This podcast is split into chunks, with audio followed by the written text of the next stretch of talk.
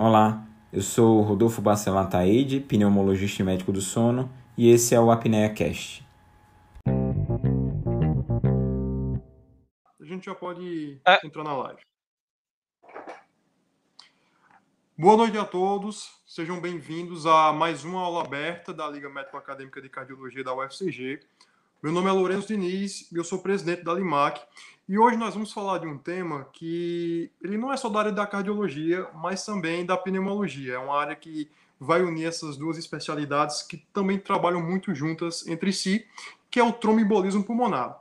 E nada melhor do que falar sobre um tromboembolismo pulmonar do que chamar um pneumologista, que é o Dr. Rodolfo Ataíde.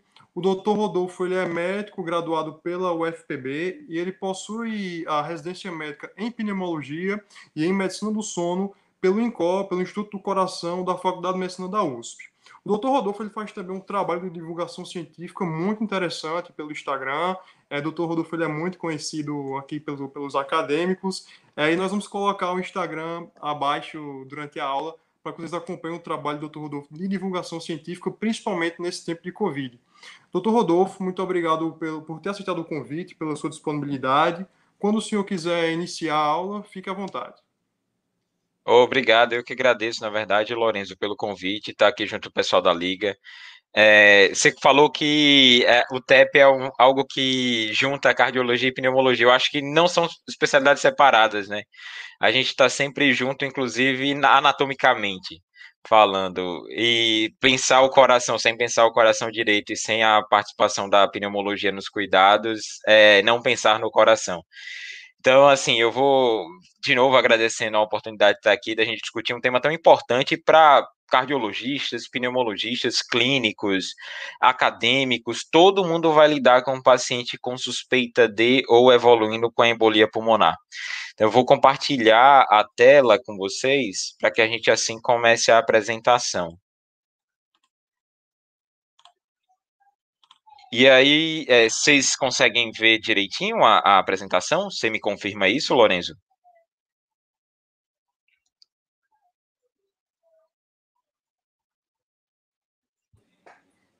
Tudo tranquilo, doutor Rodolfo.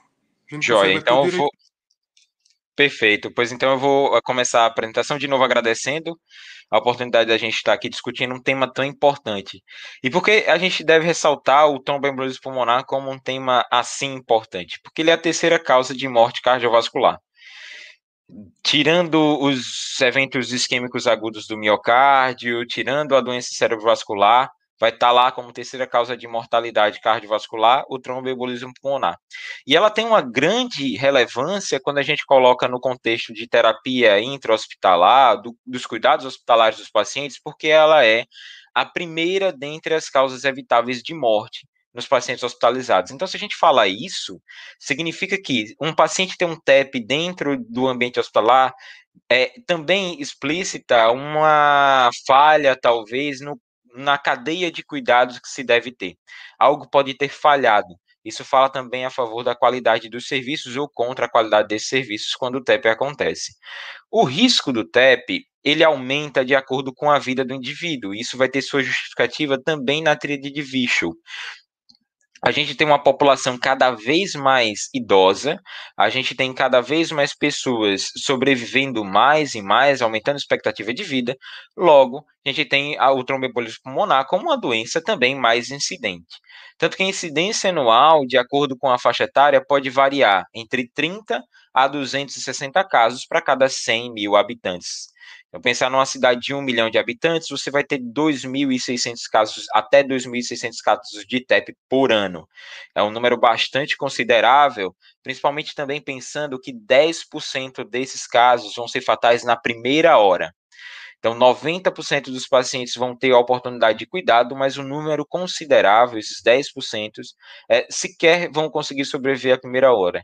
E daqueles 90% que sobrevivem, se não forem tratados adequadamente, um terço desses vai ter uma recorrência de um evento trombembólico, e esse evento trombembólico vai ser fatal. Então, mostrando todo o impacto possível dentro do tromboembolismo pulmonar e a necessidade desse, dessa discussão de ser corriqueira, de ser frequente. A gente falou da tríade de Vichel, o que seria essa tríade de Vichel? O meu xará, o Rudolf Vichel, em 1856, ele, ele denota ou ele apresenta que existem três fatores relacionados à situação de hipercoagulabilidade, à situação de trombose. Dentre eles, um é a hipercoagulabilidade. Um segundo fator que se somaria seria a estase sanguínea. E um terceiro fator seria uma lesão endotelial. E todos esses fatores juntos poderiam, em maior ou em menor grau, desencadear uma cascata de eventos que resultaria na formação de um trombo e que a migração desse trombo do seu sítio de origem seria denominado tromboembolismo. A tríade de Vichel deixa claro que eu posso ter pacientes em três escalas os pacientes de baixo risco, quando eles têm cada uma dessas colunas ou desses sustentares da tríade de Vichel e de maneira isolada. Quando eu tenho associação desses fatores, eu já tenho um paciente de moderado risco. E quando eu tenho a união desses três fatores em uma situação específica, esses pacientes seriam de alto risco para o evento tromboembólico. E falando de evento tromboembólico, por que a gente às vezes fala de maneira tão genérica? E assim vem o fenômeno do TEV, do tromboembolismo venoso. Porque trombose é, venosa profunda e o tromboembolismo pulmonar são eventos que se correlacionam. Muitas vezes são um contínuo. Em 40 a 70% dos casos, o TEP, o tromboembolismo pulmonar, tem sua origem na trombose venosa profunda. Então, os dois têm como base a tríade de Vichel e eles podem ser um consequência do outro. Dado isso, por isso que a gente às vezes denota o termo genérico TEV. E eu poderia encerrar a discussão da gente apresentando só essa, essa gravura, essa figura. Que se eu entendo essa sequência de fatos, eu consigo entender os sintomas que o paciente tem, eu consigo entender as alterações laboratoriais, as alterações imaginológicas que eu vou buscar e como eu vou intervir no contexto do tromboembolismo pulmonar. O que, que acontece? Pensa de maneira clara, assim, objetiva, que o tromboembolismo pulmonar é a saída de uma, uma, um bolo, um trombo do seu local de origem, vai lá para a circulação pulmonar e na circulação pulmonar ela se coloca interrompe o fluxo habitual de sangue. Existe o fenômeno local existe um fenômeno de vasoreatividade à distância. Então, não é só o trombo in loco que causa é, todos esses eventos, mas sim também uma um efeito de vasodilatividade da circulação pulmonar, que mesmo onde não há trombo, eu posso ter esse fenômeno que começa os eventos, que é o aumento da pós-carga do VD. Então, o coração, inicialmente, ele tenta responder a essa situação de aumento de pós-carga dilatando. E quando ele dilata o VD, a, o que, que acontece de maneira objetiva é você tem uma insuficiência da válvula tricúspide. Então elas ficam cada as válvulas, os componentes valvares ficam cada vez mais distantes e isso leva então a uma insuficiência pós-dilatação. Depois disso, você vai ter o ventrículo direito e o átrio direito não colaborando um com o outro em termos de funcionamento, o que vai levar a um aumento da tensão do ventrículo direito. Esse aumento de tensão é igual a ter uma ativação neurohormonal. Essa ativação neurohormonal vai levar exatamente à secreção do peptídeo natriurético cerebral, o, é, o BNP. E nesse contexto também eu vou ter a, uma situação de que Além dessa ativação neurohormonal, junto com essa ativação, eu tenho o miocárdio inflamado. Então, essa inflamação miocárdica vai ter, vai ter relação ou repercussão também com um aumento da demanda de oxigênio para que o supra os miócitos lá do, do miocárdio, uh, para que assim eu, eu consiga ter um bom débito cardíaco.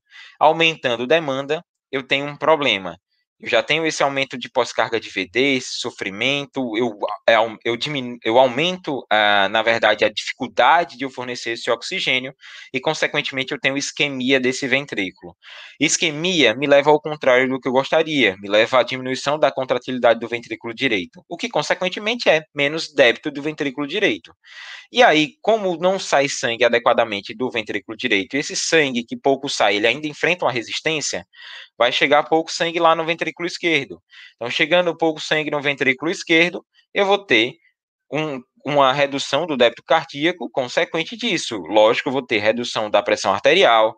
Lembrando da saída do, das coronárias lá no ósseo, Uh, na questão da aorta, então eu vou ter também uma, no, na questão do ventrículo esquerdo uma menor perfusão coronariana, que consequentemente leva a uma menor, de, de, de, uma menor perfusão do ventrículo direito, mais isquemia, menos contratilidade, menos débito, mais sofrimento do lado esquerdo também. Tudo isso me gera um espiral de, de eventos danosos que resulta num choque cardiogênico e morte, e tudo isso pode acontecer em questão de minutos. Então, a partir desse entendimento e de saber quais são a, a, os fatores da tríade de Vichel, eu entendo qual é o paciente de risco para ter o evento tromboembólico de maior grau e com maior consequência. Pacientes que têm risco aumentado ou risco elevado são aqueles que têm risco mais de 10 vezes do que a população basal. Principal fator de risco para ter um tromboembolismo pulmonar é já ter tido um TEP previamente. Outros fatores de risco maiores são cirurgias uh, ortopédicas de grandes membros ou de grande porte, são cirurgias de quadril, joelho, uh, fraturas do membro inferior, politrauma, e também os pacientes que com certeza vocês têm contato cotidianamente, os infartados, os pacientes portadores de infarto agudo do miocárdio recente, esse infarto acontecendo há menos de três meses, pacientes que internaram, por exemplo, por uma descompensação da insuficiência cardíaca ou da fibrilação atrial há menos de três meses, esses pacientes são de elevadíssimo risco para o desenvolvimento de TEP. Pacientes que têm um risco alto, mas não tão alto quanto aquele que foi apresentado anteriormente, então de risco moderado, por assim dizer, mas ainda assim, entre duas vezes a nove vezes o risco da população basal, são aqueles pacientes que, teve, é, que têm insuficiência cardíaca descompensada a qualquer momento e não com internação recente. Pacientes que têm doença oncológica, seja ela uh, localizada ou metastática, mas principalmente metastática, e sobretudo os pacientes que estão em uso de quimioterápico, pacientes em insuficiência respiratória aguda, que têm colagenoses, pacientes que têm síndrome do, de corpo fosfolipídico, como por exemplo, uh, os períodos periparto e a situação de internações por infecções outras, além dos quadros respiratórios, como já dito, que podem ser motivadores de insuficiência respiratória aguda. Pacientes que tiveram um acidente vascular cerebral e desenvolveram paresia ou plegia, e o simples fato do paciente ter também, um catéter venoso central de longa permanência aumenta o risco de TEV. E os pacientes de risco baixo, que é baixo em comparação com os outros, mas não é desprezível, não é de se desconsiderar, eles ainda têm um risco até 1,9 vezes maior do que a população basal. São aqueles pacientes de idade aumentada, de hipertensão arterial sistêmica, uh, gestantes, fora do período periparto, pacientes que ficam em repouso nos leitos hospitalares por mais de três dias, diabéticos, portadores de insuficiência venosa crônica, aqueles pacientes que fazem as viagens prolongadas, os obesos e aqueles submetidos a cirurgias laparoscópicas. Então, apresentados os fatores de risco, eu sei que existe uma população que está propensa a. Mas se um paciente aparece com o tromboembolismo pulmonar, como reconhecer? E aí, essa é a principal dificuldade que a gente tem no contexto de é, evoluir ou é, intervir nos pacientes com tromboembolismo pulmonar. Existe uma grande variedade de apresentações. A gente tem como descrições de tríades clássicas, por exemplo, a reunião, a reunião de dor pleurítica, taquipneia e hemoptise, mas essa tríade clássica é rara. E o paciente pode ser desde um paciente sintomático que simplesmente comparece num pronto atendimento, queixando de uma agonia, de uma sensação de desconforto retroexternal, até o paciente que é trazido pelo serviço de remoção com uma parada cardiorrespiratória, com instabilidade hemodinâmica. Então, essa gama de apresentações faz do diagnóstico do TEP um grande desafio. Mas o que se tem é, basalmente, entendendo de novo aquele contexto fisiopatológico, é que os sintomas vão ser sintomas de insuficiência cardíaca direita aguda e os sinais vão ser sinais de insuficiência cardíaca direita aguda. Então, o paciente pode ter uma dor torácica relacionada com a inspiração ou não, vai ter dispneia, síncope, uma tosse que pode ser produtiva ou não, que pode ter hemoptoicos ou não. Também essa questão dessa ansiedade inexplicável e intensa. Os sinais vão ser sinais também da insuficiência cardíaca direita aguda, taquipneia, taquicardia, no contexto de que esse paciente pode ter a distensão venosa jugular, achados sugestivos de hipertensão pulmonar, é, como a hiperfonese do segundo componente, hipotensão, choque, mas esses pacientes, por causa da evolução também do contexto e do fenômeno TEV, é importante olhar para os membros. Então, olhar se o paciente tem um edema assimétrico de membros inferiores e se, é, junto com esse edema, ele também desenvolve uma dispneia, pode fazer uma diferença importante no diagnóstico precoce do TEP. Então, se a gente coloca aquela situação desde o senhorzinho que está sentado lá, de pernas cruzadas, que chega no domingo às quatro e meia da tarde, uh, se queixando de uma simples agonia é, ou um desconforto intenso retroexternal, até o paciente trazido pelo serviço de remoção e que vai direto para uma sala vermelha, todos eles podem ser pacientes portadores de tromboembolismo pulmonar, ou seja, 99% dos pacientes que procuram os serviços de pronto atendimento. Então, o grande desafio é você olhar para o teu pronto socorro, olhar para a tua sala de espera e entender que aquele paciente é o paciente portador do tromboembolismo pulmonar. Nesse contexto, o que é que eu posso fazer? E o que é que vai me ser útil? São os scores de risco. Então, eu ter uma população em que eu penso em TEP e eu avalio situações que vão me levar a uma conduta diagnóstica mais assertiva, ela vai ser de extrema, de extrema valia. Nesses scores de risco, eu vou aplicar para todos os pacientes suspeitos antes de solicitar qualquer exame. Os scores de riscos, eles são a porta de entrada dentro dos fluxogramas de avaliação de TEP. Então, eles têm que ser simples, eles têm que ser acessíveis. Uh, e nesse contexto, a gente tem cada vez mais scores simplificados, como, por exemplo, o score de Genebra simplificado, e o score que eu apresento para vocês, que é o score clássico de Wells, mas que de maneira simplificada. Uh, eles não são excludentes de TEP, mas eles tornam menos provável o diagnóstico ah, sendo apresentado. Então, o que é, o Wells simplificado? É um scoring que você vai é, utilizar dos fatores apresentados e cada fator vai receber um ponto. Se o paciente tem dois ou mais pontos, ele já é de alto risco ou de alta probabilidade para o desenvolvimento de TEP. Se ele não apontua dois pontos, ele é de baixa probabilidade. E assim, é, a gente vai aprender ou a gente vai manejar adequadamente os casos. O Wells acaba sendo mais simples e o simplificado por causa da possibilidade de aplicação de um mnemônico, que é validado, que é o embolia. Para o português, o embolia. E aí, o que é que significa esse embolia? O E é de evento prévio, o M de malignidade, o B é de batata inchada, porque a gente não teve um termo melhor, mas esse batata inchada significa procurar o edema assimétrico de membros inferiores ou qualquer outra situação clínica suspeita de trombose venosa profunda. O O é quando eu não tenho outro diagnóstico que eu considere para aquele caso que não seja TEP. Então, se eu só penso em TEP para aquela situação, isso me dá um ponto.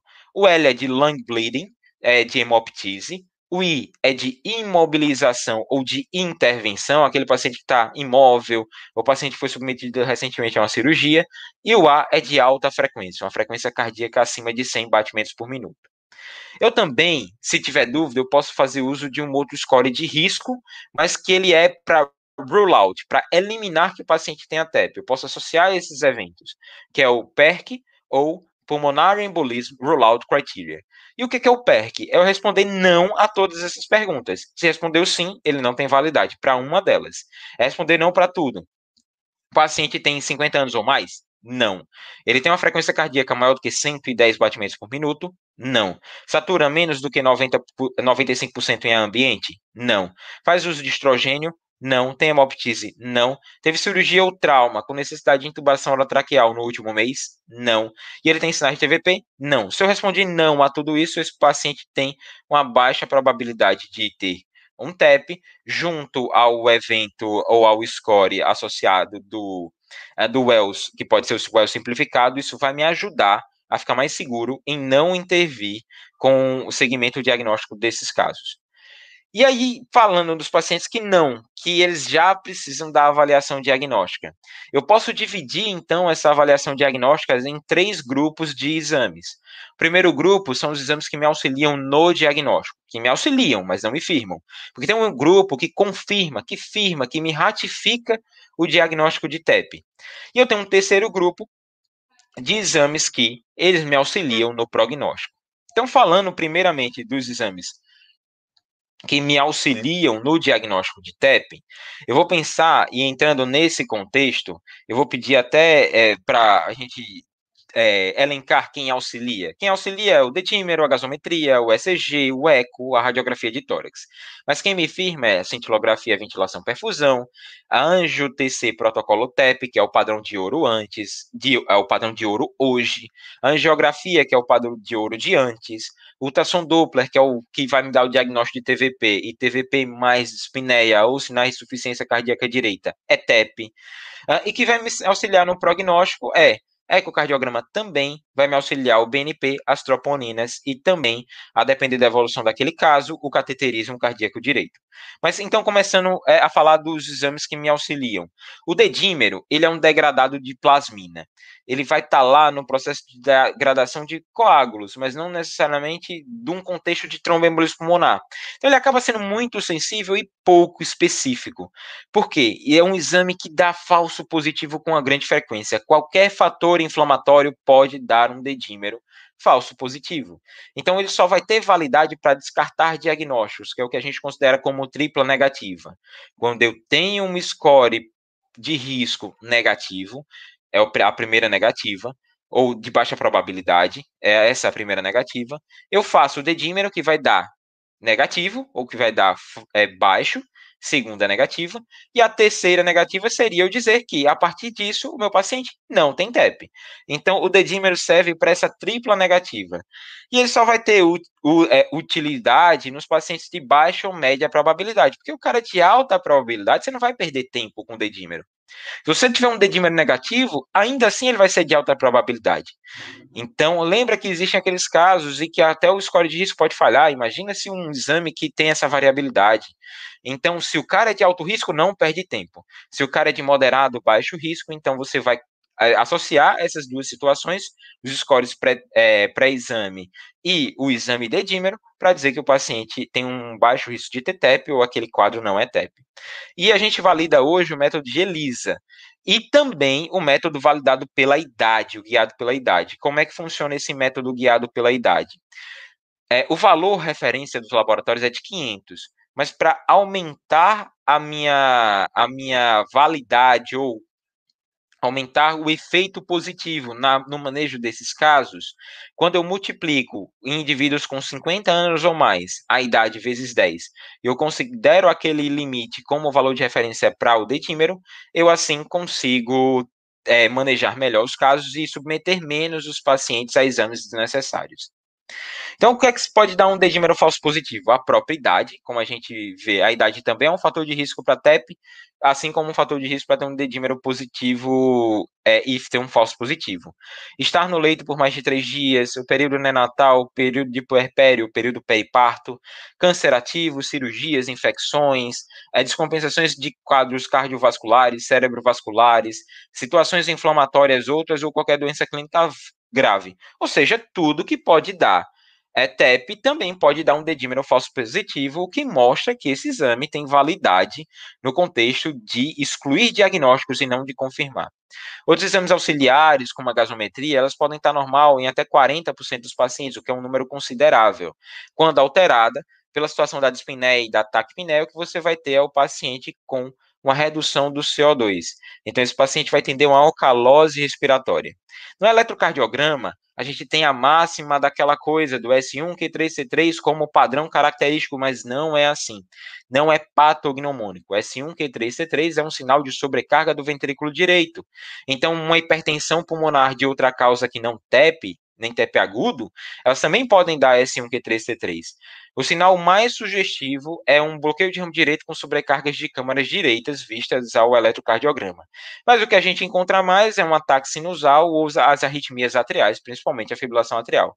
E é assim, para dizer que a gente não fala das flores, então apresenta-se então a onda S uh, no, na, na D1, que é o S1, a onda Q negativa em D3, que é o Q3, e a onda T negativa em D3, que é o T3. Então, por isso que é S1, Q3, C3.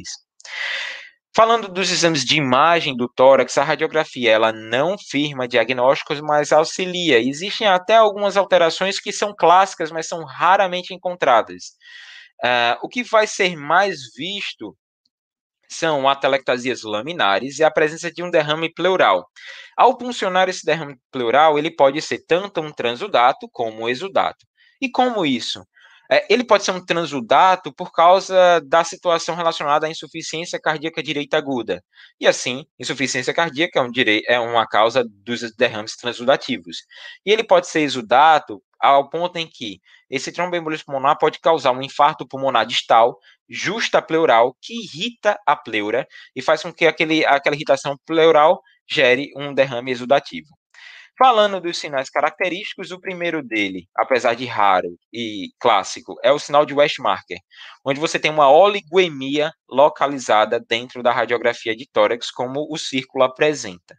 Então, você olha para as demais áreas do parênquima pulmonar e vê é, vascularização, uh, como a gente consegue ver aqui, a vascularização, mas olhando nesse segmento eu não consigo encontrar nada de vaso. Outro sinal que também aparece é a corcova de Huntington. O que é a corcova de Huntington? É um sinal de infarto pulmonar. É essa opacidade que aparece justa pleural com esse aspecto triangular e o ápice voltado para o hilo pulmonar. Geralmente, as corcovas de Hampton elas vão se associar às presenças de derrame pleural, porque são lesões justa pleurais e, irrita, e esse infarto pulmonar irrita a pleura. Um outro sinal que é clássico também, mas dificilmente encontrado, é o sinal de Fleischner, que é quando você olha para o hilo pulmonar e parece um nódulo. Nada mais é isso do que a artéria pulmonar engurgitada. Você tem um trombo aqui, a artéria pulmonar engurgitou e você vê essa massa pulmonar, mas que na verdade essa massa aí lá nada mais é do que a artéria pulmonar. Mas falando dos exames que firmam agora, a anjo-TC é o padrão ouro principalmente porque você usa um protocolo específico que permite cortes finos e a utilização de uma bomba de fusão que vai fazer com que você consiga ver a ingestão, o contraste naquele momento dentro da artéria pulmonar. E o que você quer ver é, ou melhor, o que você não deseja encontrar é a ausência de contraste dentro daquele vaso, que são os sinais de falhas de enchimento. Também, lesões parenquimatosas podem ser vistas na anjo-TC, já que ela é uma, uma, uma associação desses métodos uh, e que você consegue ver os infartos pulmonares. A especificidade desse exame é de 96%, que é excelente para o diagnóstico da patologia. E é interessante que, com o progredir da tecnologia, você consegue ver cada vez mais steps menores, distais, subsegmentares. Outra vantagem é que você consegue fazer uma avaliação imaginológica do ventrículo direito e do diâmetro da artéria pulmonar. E esses fatores podem ser levados como fatores prognósticos dentro do quadro do TEP. E a desvantagem é o uso do contraste. Então, o que a gente vê na TC protocolo TEP é isso, são as falhas de enchimento na artéria pulmonar. Tudo isso deveria estar branco como os outros vasos que são apresentados, mas ao ver essas falhas de enchimento cinza dentro dos vasos, a gente diagnostica o TEP. Esses TEPs podem ser diagnosticados dentro de grandes segmentos dos ramos pulmonares, bem como você pode ir para segmentos cada vez mais distais, segmentares e até subsegmentares para encontrar essas falhas de enchimento com um método cada vez mais acurado. E você pode também olhar a janela de parênquima e encontrar essas áreas de opacidade do parênquima pulmonar, justa pleural em aspecto triangular, que nada mais são do que na radiografia Corcova de Hampton, essa imagem na tomografia, que também está associada a um pequeno derrame pleural, esse derrame laminar por causa da situação justa pleural. O ecocardiograma ele vai ter a validade porque eu consigo avaliar o ventrículo direito. Eu consigo ver o aumento do ventrículo direito. O ventrículo direito ele é um anão perto do que é o ventrículo esquerdo, em termos de tamanho de força. Pensa que hipertensão pulmonar para a gente é uma pressão média na artéria pulmonar acima de 20, enquanto que você está falando de hipotensão da, na câmara esquerda com níveis pressóricos de, um, de pressões médias de 65, 60.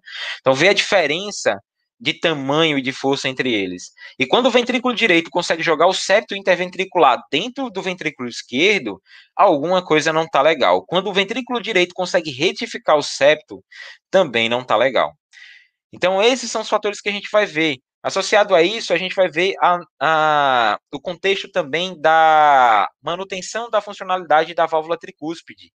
Você vai avaliar a incursão dela, o tempo de incursão, a área de incursão, avaliar o TAPSE, avaliar a presença de uma onda sistólica, onda S também né, naquele contexto. Então, tudo isso, a avaliação do ventrículo direito através do ecocardiograma é fator que pode ser tanto diagnóstico como um fator prognóstico e eu vou explicar mais na frente como é que o cardiograma pode ser fator diagnóstico no contexto de TEP.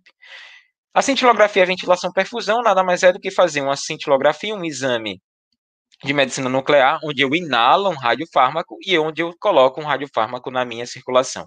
Ele é usado habitualmente no diagnóstico do TEP crônico, como usa menor radiação, ele é mais seguro, uh, e aí ele se tornou benéfico principalmente para gestantes e pessoas que têm anafilaxia ao contraste ou doença renal crônica, que dificultam a utilização de exame contrastado. Mas mesmo assim, gestantes, dentro de um protocolo específico clínico, elas ainda podem utilizar anjo TC, protocolo TEP. O ruim é o paciente ter o contexto ventilatório. Então, se o paciente tem uma dispneia, uma descompensação do quadro ventilatório importante, isso vai ser um limitante à realização da cintilografia de ventilação perfusão. E o que você vai querer ver é isso, ou melhor, que você, de novo, não vai querer ver. Você tem uma fase de ventilação, onde você vê esse cinza distribuído pelo território pulmonar, que é a emissão do radiofármaco, e você tem uma fase de perfusão, quando essas fases não se encontram, ou como está acontecendo aqui, eu consigo ver o hemitórax direito, mas eu não consigo ver perfusão do hemitórax direito, e eu tenho as falhas de enchimento em outros segmentos vistos nas imagens, eu tenho um fenômeno do chamado mismatch, ou seja, ventilação e perfusão não se encontram, então eu tenho mismatch VQ, e nesse contexto seria diagnóstico de TEP. Não é um diagnóstico com extrema especificidade, porque outras causas de hipertensão pulmonar também podem dar esse exame falso positivo. Angiografia pulmonar é a cineangiografia pulmonar, tá? é um exame dinâmico, avaliação imaginológica di dinâmica também, e com a, na verdade com uma fase dinâmica e uma fase estática, que antes era o padrão ouro, e hoje é reservado para o planejamento cirúrgico nos casos onde há indicação cirúrgica dos TEPs, principalmente o TEP crônico. E o ultrassom venoso de membros inferiores é um exame rápido, barato, não invasivo, sem contraste, sem radiação, que pode ser repetido várias vezes. Isso você tem, como já dito, paciente com sinais de insuficiência cardíaca direita, dispneia, e tem sinais de TVP, você documenta TVP, não existe necessidade de você fazer outro exame, porque ultrassom diagnosticando TVP e o contexto desses sinais clínicos da migração desse trombo já te permite fazer o diagnóstico de TEP. A angiografia pulmonar é essa imagem apresentada, o cateterismo na artéria pulmonar, no tronco da artéria pulmonar, a injeção do contraste, vendo a ramificação uh, vascular pulmonar. E o que a gente quer, ou que a gente encontra no contexto do TEP, é que o fisiológico é que o contraste chegue até a região periférica, como está apresentado aqui. Quando eu avalio o hemitórax direito, eu vejo que existe uma interrupção do fluxo de contraste. Logo, eu assim tenho um TEP do lado direito, e não só do lado direito, o contraste não chega na região basal esquerda. Então, eu tenho esses sítios de, contra... de, de TEP nesse exame. E o exame dinâmico, ele consegue me mostrar o êmbolo impedindo a progressão do contraste, quando esse contraste, no caso, é feito na, no, na artéria pulmonar direita. Como é que eu vou manejar, então, os casos? Eu já sei a clínica, eu já sei os pacientes de risco, eu sei que TEP deve ser diagnosticado porque ele tem uma alta mortalidade, eu sei o contexto do risco, eu tenho inicialmente como manejar esses pacientes, eu sei que exames pedir e o que, é que eu vou encontrar. Então, eu vou dividir esses casos em dois focos. Eu vou primeiro manejar os pacientes que têm é, uma instabilidade hemodinâmica, e eu depois eu vou aprender a manejar os pacientes com estabilidade hemodinâmica. Então, um paciente que preenche os critérios de instabilidade hemodinâmica, a primeira coisa que você vai fazer é estabilizar o paciente, lógico. Mas um exame que você pode fazer de rápido acesso é o ecocardiograma o POCUS, o Point of Care, é, que você aprende a fazer nas terapias intensivas, nas medicinas de emergência. Uh, esse vai ser útil e nesse ponto você pode fazer um ecocardiograma e avaliar sinais de sobrecarga de VD. Se não tem sobrecarga de VD, entendendo o contexto fisiopatológico, não tem TEP. Não tem como ter TEP sem sobrecarga de VD. Então, você pensa em outras, outras causas de instabilidade hemodinâmica. Mas se o teu eco mostra é, sinais de sobrecarga de VD, então pode ser TEP. Nesse contexto, você já está tentando estabilizar o paciente, e aí você faz, conseguir estabilizar e consigo encaminhar aquele meu paciente para fazer anjo-TC, que é o exame com maior especificidade para o diagnóstico. Então, o que é que eu vou fazer? A anjo-TC, se ela for negativa, não é TEP, se ela for positiva, é TEP, e é um TEP de alto risco, ou de alta mortalidade. Se eu não consigo estabilizar o paciente ou não tenho uma anjo-TC disponível, meu diagnóstico vai ser através do contexto de instabilidade hemodinâmica e sobrecarga de VD no ecocardiograma. E aí sim, o ecocardiograma é diagnóstico. Você vai considerar aquele paciente como TEP alto risco e vai tratar como tal. Agora, nos casos em que eu tenho TEP suspeito e o paciente está estável, ele não está instável, o que é que eu vou fazer? Os scores clínicos. Eu vou dividir meu paciente em baixo, moderado risco ou alto risco. Então, o paciente baixo, moderado risco, de baixa, moderada probabilidade, e nesses casos eu vou utilizar o dedímero. E aí o dedímero dando negativo, tripla negativa, não é TEP. Se o dedímero vier positivo, pode ser TEP. Então, se pode ser, precisa fazer a angiotomografia. E aí, se a angiotomografia for negativa, não é TEP. Se ela for positiva, é TEP. Agora, nos pacientes que têm alta probabilidade de TEP, eu não preciso gastar, não preciso perder tempo com dedímero. Então, eu vou logo para a anjo-TC que vai me dizer se é positivo é TEP, se é negativo não é TEP. Então, quando eu entendo todo esse contexto, fica muito fácil de manejar os casos, fica muito intuitivo levar os conceitos fisiopatológicos e aplicar dentro do racional de avaliação diagnóstica e da intervenção. Agora, a gente sabe fazer o diagnóstico. Onde eu vou tratar esses pacientes? Eu posso, eu vou mandar para casa ou eu vou mandar para a UTI? Eu posso mandar esses pacientes para casa? Todo mundo tem que ser internado? Ou não? É, é, é, seria um crime mandar esses pacientes para casa? É melhor mandar esses pacientes para observação em terapia intensiva? Aí a decisão é do médico assistente, ele vai precisar, para ter uma decisão acertada, de, alguns, eh, de algumas ferramentas. E a primeira ferramenta é o PESI, que é o Pulmonar Embolism Severity Index, é um índice de severidade do TEP. Existe um modelo mais fácil, que é o modelo simplificado, que é esse que eu apresento para vocês. Se o paciente pontua um desses pontos, ele vai ter uma mortalidade em 30 dias acima de 10%, ou seja, é aumentada, como a gente mostrou lá no começo. Uh, quais são esses parâmetros que se avaliam? A idade, a presença de doença oncológica, de uma doença clínica cardíaca ou pulmonar crônica, alterações da frequência cardíaca, da pressão arterial sistólica e da saturação periférica de O2. Então, dadas essas alterações, vão ter um ponto. E para a gente lembrar do que precisa de número, é fácil, é 100, 90, 80. Então, é a frequência cardíaca acima de 100 ou a pressão arterial sistólica abaixo de 100, a saturação menor do que 90 e a idade maior do que 80. Então, se e se ele tem câncer ou doença cardíaca, ele vai é, ou pulmonar, ele vai pontuar um ponto para cada um desses scores, e se ele pontuar já um desses, ele tem um alto risco de mortalidade. Existem fatores prognósticos isolados, como o desenvolvimento de hiponatremia e um lactato elevado, mas eles não entram dentro desse fator.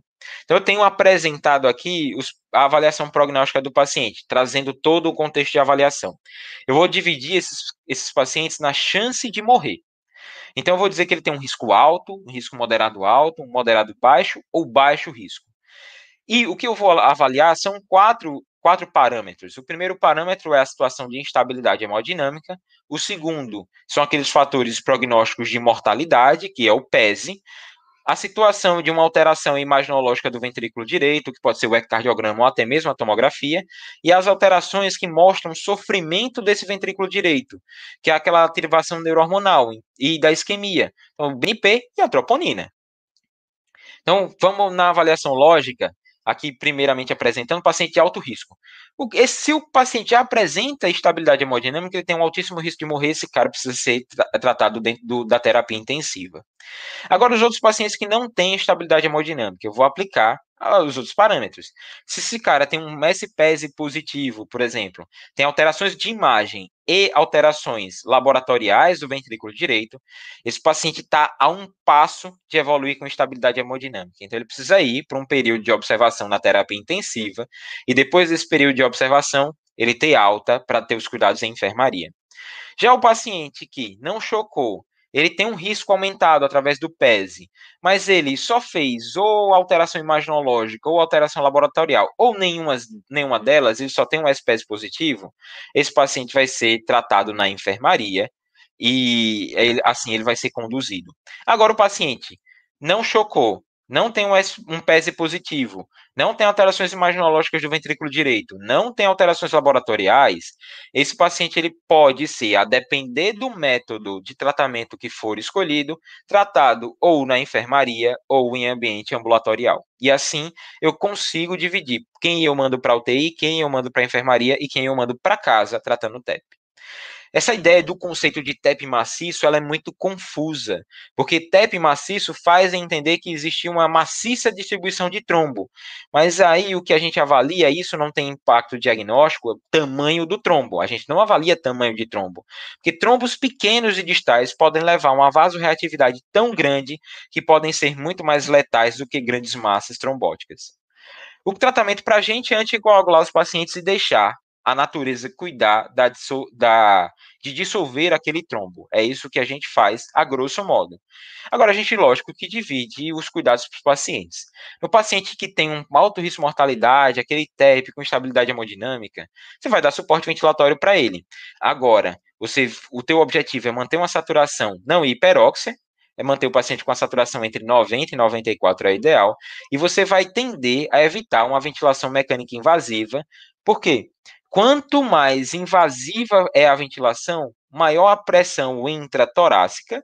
Se você coloca um tubo no paciente, aumenta a pressão intratorácica, isso vai dificultar o trabalho do ventrículo direito que já está sofrido. Então, intubar os pacientes é uma situação que deve ser é, de, é, de última situação, é, sempre que possível você vai evitar, por causa desse alto risco de colapso ventilatório, você vai ventilar esses pacientes com é, é, indicações de ventilação protetora, como volume corrente de 6 ml de quilo de peso ideal, pressão de platô menor do que 30, é, com driving pressure menor do que 14. Então, essas são as indicações. Mas intubar esses pacientes é quase que levar a uma piora da instabilidade hemodinâmica, e isso deve ser uma decisão extremamente bem pensada.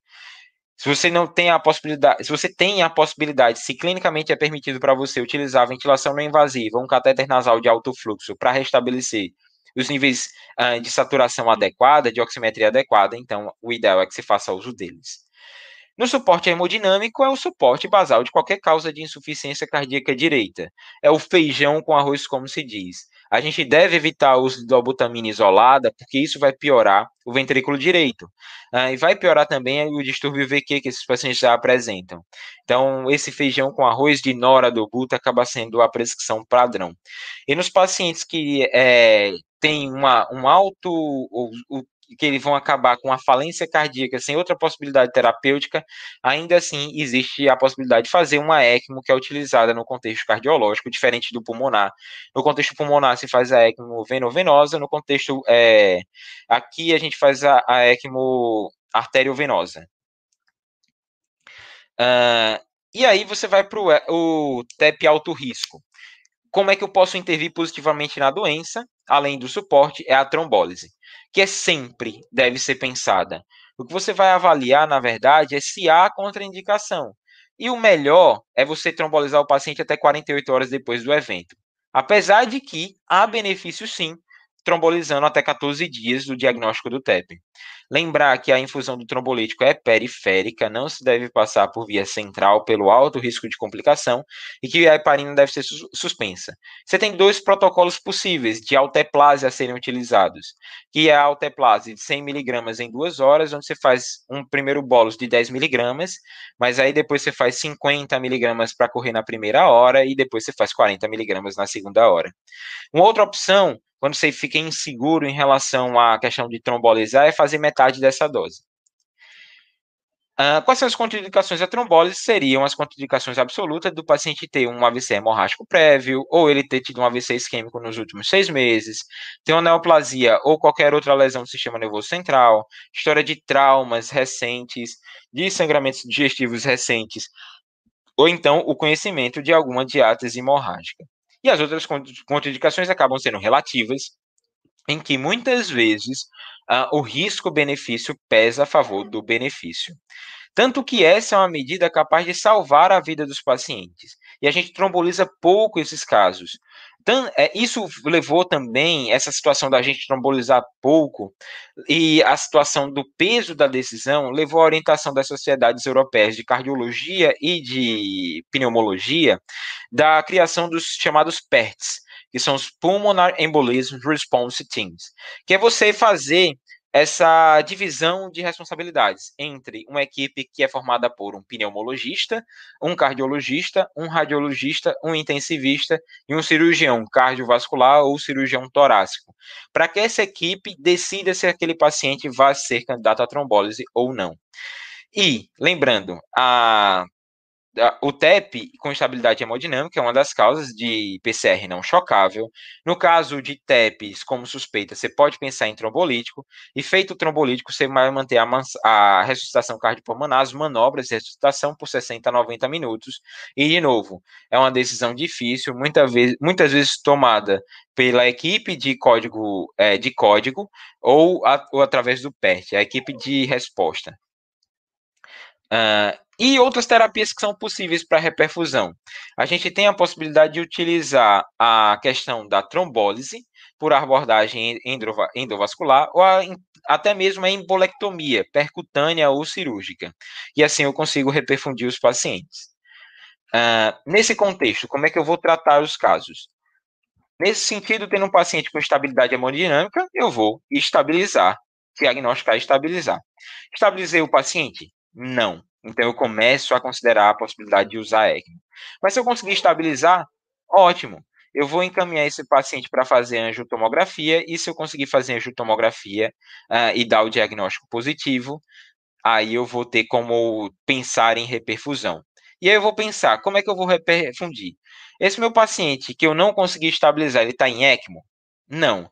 Ele tem alguma contraindicação à trombose? Não. Então eu vou trombolizar. Se ele tiver alguma dessas situações, se ele está em ECMO ou em contraindicação de trombólise, ele vai fazer ou uma embolectomia, que é, seja percutânea, ou seja cirúrgica, ou um procedimento endovascular. Nos pacientes que estão em ambiente de enfermaria, o tratamento é anticoagulação plena. E as drogas anticoagulantes, como os, os NOACs, a, os antagonistas do fator 10A, são a primeira escolha hoje. A gente tem a possibilidade de utilizar também heparinas, sejam elas as não fracionadas ou de baixo peso molecular, e elas são terapias ponte para o uso dos antagonistas da vitamina K, os cumarínicos, como a varfarina.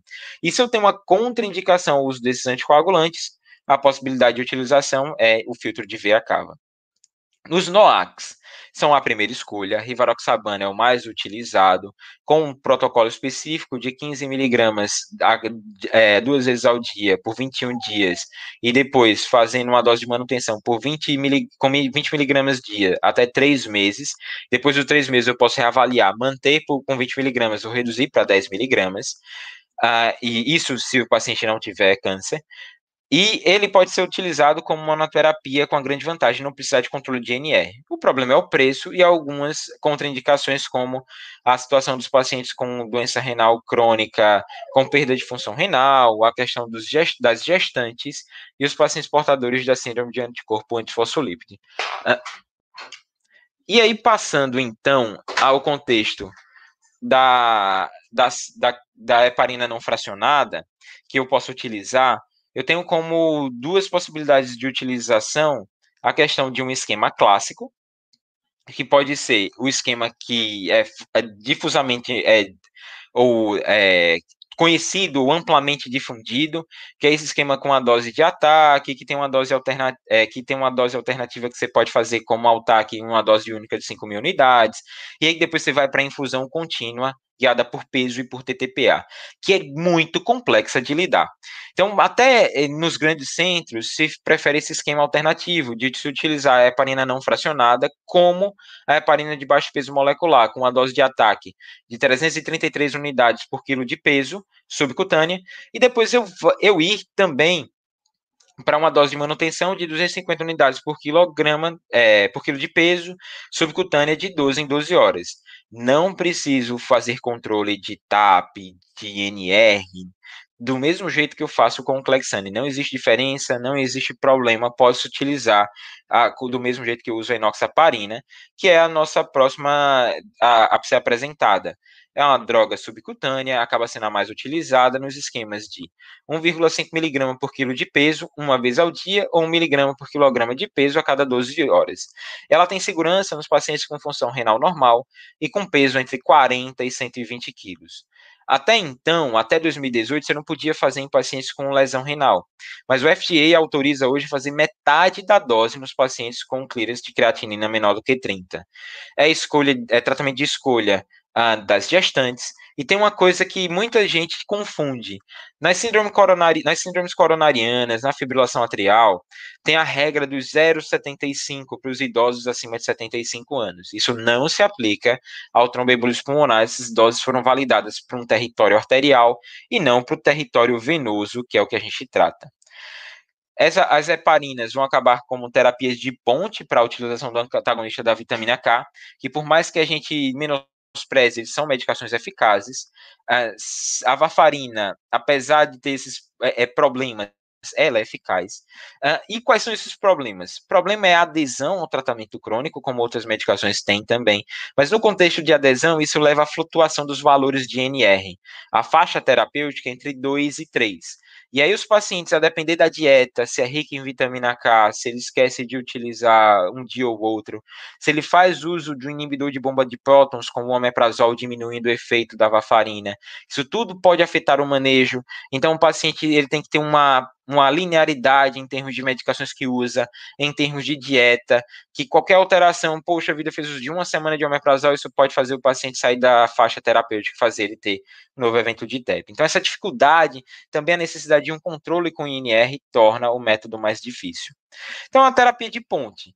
Eu começo no paciente internado com heparina em dose anticoagulante plena e vou começar a, a, a varfarina é, com doses progressivamente maiores ou até atingir a mesma dose, até atingir valores de NR entre 2 e 3, tendo esse paciente dois exames consecutivos com intervalo de pelo menos 24, 48 horas.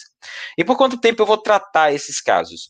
Eu vou tratar esses casos a depender do que causou o TEP. Se eu tenho uma causa que é evidente e irreversível, eu vou tratar por pelo menos três meses, mas idealmente seis meses.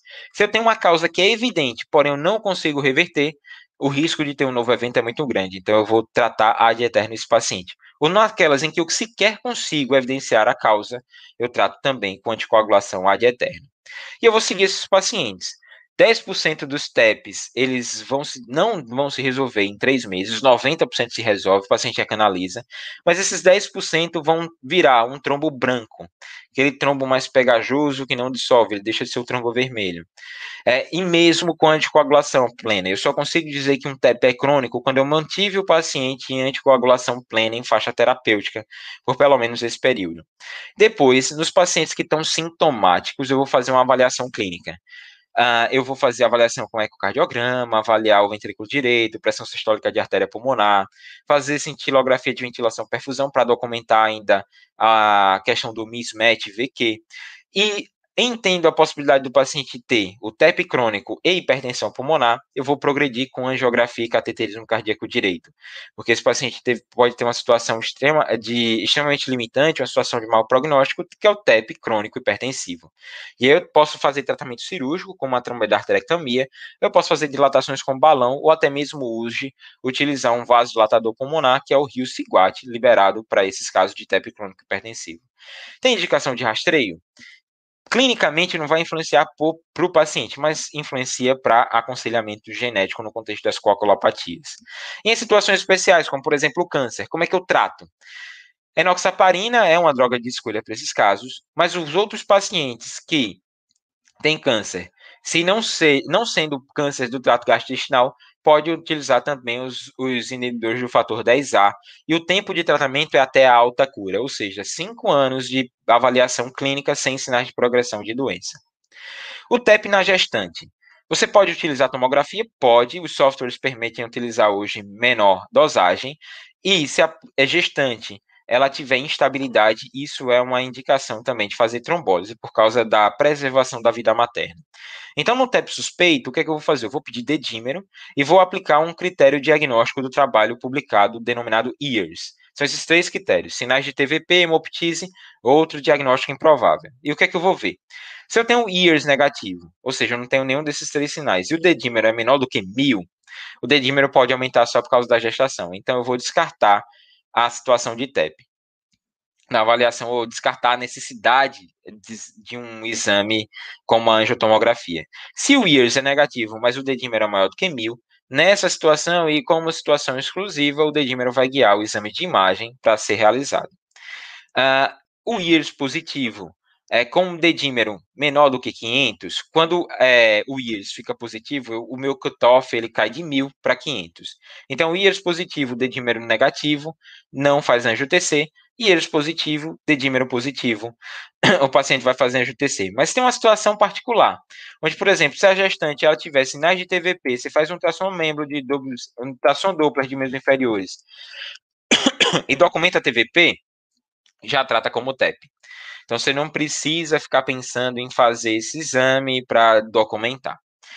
O que é que a gente precisa também discutir? É prevenção, e a gente não anticoagula adequadamente os pacientes.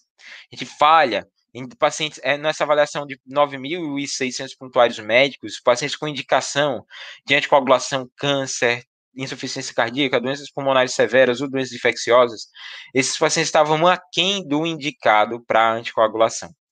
E o que, que precisa entender dentro do contexto clínico de indicação de anticoagulação é que existe um score clínico que te é, dá a oportunidade de saber se aquele paciente tem um alto risco de desenvolvimento de uma trombose que ele precisa ser quimicamente anticoagulado através de medicações, que é o score de Pádua, onde você, somando esses fatores de câncer ativo, evento prévio de TEV, redução de mobilidade, ir no banheiro não é mobilidade, então o paciente fica a maior parte do tempo restrito ao leito, uh, alguma condição trombofílica, traumocirurgia recente, mais de 70 anos, suficiência cardíaca ou respiratória, infarto agudo do miocárdio ou AVC isquêmico, pacientes que têm infecções agudas ou doenças hematológicas, obesidade, ou a necessidade de um tratamento hormonal, tudo isso vai ser pontuado. Se o paciente tem quatro ou mais pontos, ele tem indicação de fazer quimioprofilaxia, com o uso de enoxaparina de é, 40 miligramas subcutânea, idealmente, ao dia, ou é, heparina não fracionada, 5 mil unidades de 8 em 8 horas, apesar de haver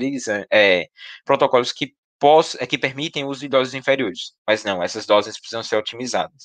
Uh, e também lembrar que deambulação precoce é uma forma de prevenir, não é só dando remédio, e também que você pode ter formas de, de profilaxia mecânica, na contraindicação de profilaxia química, que é o paciente tem uma reação de hipersensibilidade às heparinas ou uma plectopenia induzida pelas heparinas, que até o quinto dia de uso o paciente tem uma redução de 50%, e na situação também da possibilidade de sangramento ativo no contexto clínico atual, sangramento mucoso.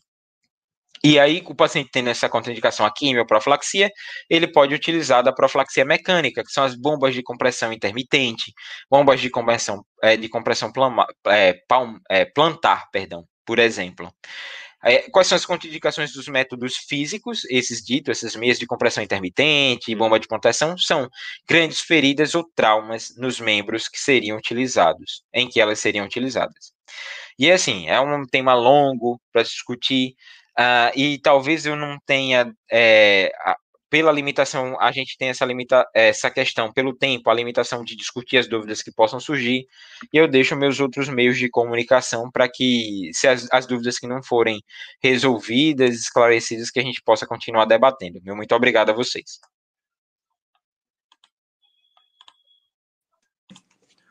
Doutor Rodolfo, a gente agradece pela sua presença uh, aqui na live. Eu acho que eu estava vendo, tava vendo aqui o chat com o pessoal, a gente não encontrou nenhuma pergunta, mas eu particularmente é, eu tenho, quando a gente foi estudar TEP na cadeira de pneumologia, uh, qual seria o papel hoje em dia do implante de filtro de via cava inferior uh, para o tratamento da TEP? Ele realmente muda a mortalidade nesses pacientes como prognóstico?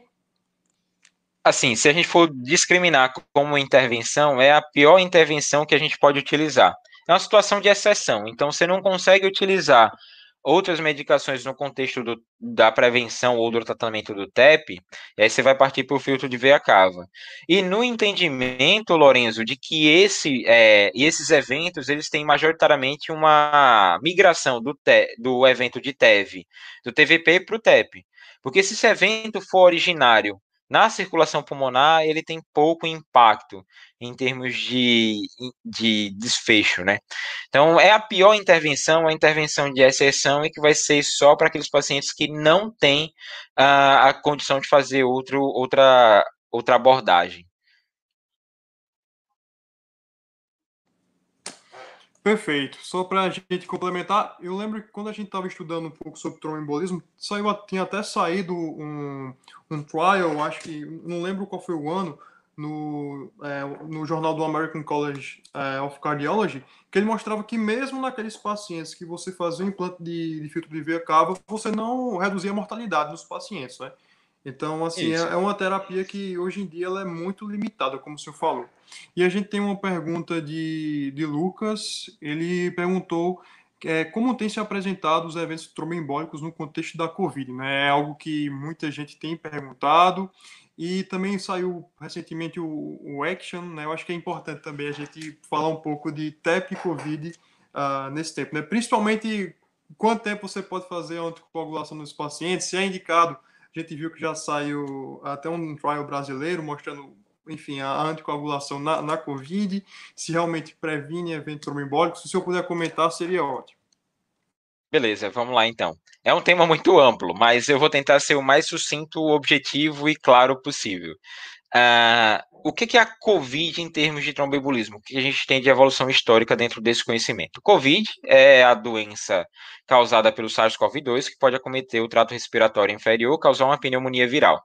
Nesse sentido, ah, nos primeiros casos, entendendo o contexto evolutivo da doença, fazendo é, biópsia é, cadavérica nos casos de desfecho negativo, viu-se na circulação pulmonar vários microtrombos.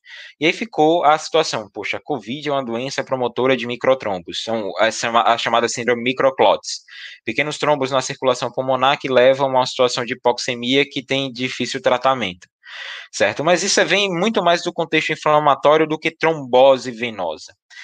E aí começou-se a uma, a uma tentativa de fazer uso de altas doses de anticoagulante, como se na tentativa de diminuir o impacto desses microtrombos nos pacientes com dedímero aumentado. E os trabalhos que tentaram fazer isso você tem RemapCap, é, Active4, diversos grandes trials que tentaram ver essa questão e todos eles falharam, eles foram interrompidos por futilidade. O COVID, como doença respiratória, a gente até apresentou os scores de Pádua. O paciente com COVID, ele tem insuficiência respiratória, uma doença infecciosa, ele vai fazer dois pontos. Uh, ele vai acabar tendo uma imobilidade, ele vai ter três pontos. Então, todo paciente com COVID que interna é um paciente de alto risco para TEV. Nem todo paciente com COVID, ele tem alto risco fora do ambiente hospitalar. E aí a conduta de anticoagular os pacientes de maneira profilática é vista como adequada no contexto de internação. A gente fala de COVID, COVID aumenta o risco de trombo, como outras doenças inflamatórias pulmonares aumentam também, certo? Então a gente tem essa discussão, parece que a gente está é, inventando a roda nesse contexto de anticoagular Covid, mas não. A gente fala de pneumonias bacterianas como aumentando de duas a três vezes a chance de AM, de AVC também, nos três meses pós-alta. Então, então, são também doenças que são promotores de tromboembolismo. O que existe, na verdade, é que talvez a gente hoje esteja prestando mais atenção à necessidade de anticoagular profilaticamente. Quase metade dos pacientes que internam com indicação de, anti, de anticoagulação profilática não são anticoagulados da maneira não são anticoagulados da maneira adequada. Então isso gerou eh, essa, esse despertar. Muita gente ficou com medo do pós-Covid, de na, na, na, alta esses pacientes terem um risco aumentado. E até hoje, os dados que são apresentados não mostram um aumento além do que outras patologias já apresentam de eventos tromboembólicos pós-Covid. Covid. O que a gente vê, na verdade, é uma, é uma situação relacionada à questão da pandemia. Então, quando você tem, quantas pneumonias você tem por ano no Brasil? Assim, a gente tem na casa dos milhares, dos milhões de casos. Mas a gente está batendo Covid no mundo, casos de milhões de casos ao dia.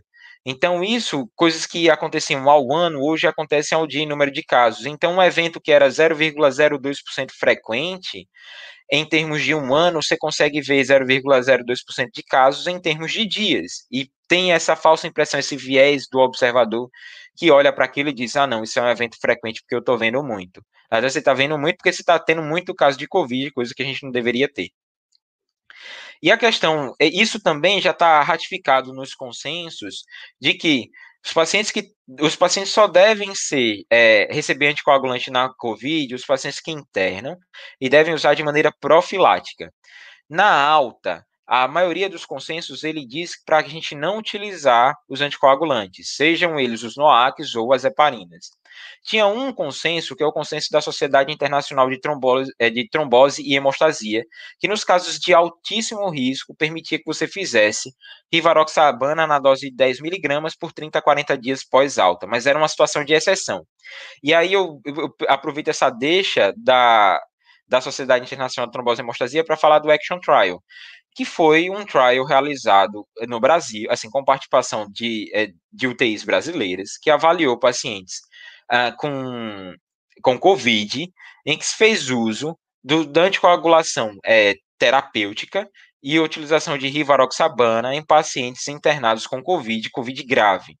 Nesse contexto, o que, o, se a gente pode antecipar e simplificar os desfechos do Action Trial, foi de que ele não mostrou benefício de fazer essas doses de anticoagulação plena nos pacientes internados e também de não mostrou benefício em dar alta com os pacientes fazendo uso de rivaroxabana, indo de encontro a essa exceção que a Sociedade Internacional de Hemostasia fazia. Então a gente não tem indicação mais, através desse trial também, e através dos guidelines de outra sociedade, de utilizar o Xarelto, o nome comercial da rivaroxabana, ou a pixabana, ou outros, uh, no contexto do pós-Covid. Inclusive, o que se viu foi um aumento de eventos de sangramento. Então eu tenho, não tenho benefício ainda aumenta a chance de eventos é, negativos nesses casos.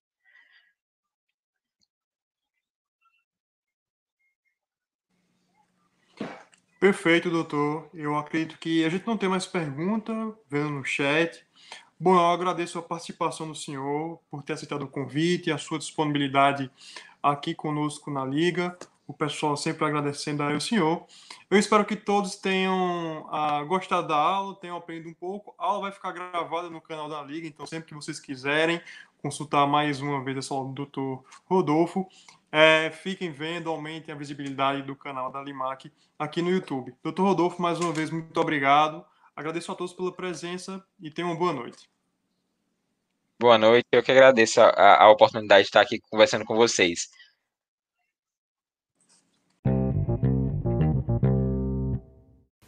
Curtiu? Tem alguma sugestão? Gostaria de tirar alguma dúvida? Não esquece de deixar seu comentário. E aproveita também para seguir as outras redes sociais. Estou no Instagram com o arroba Rodolfo Pneumosono e no Twitter com o arroba RBA Pneumosono. E até o próximo episódio.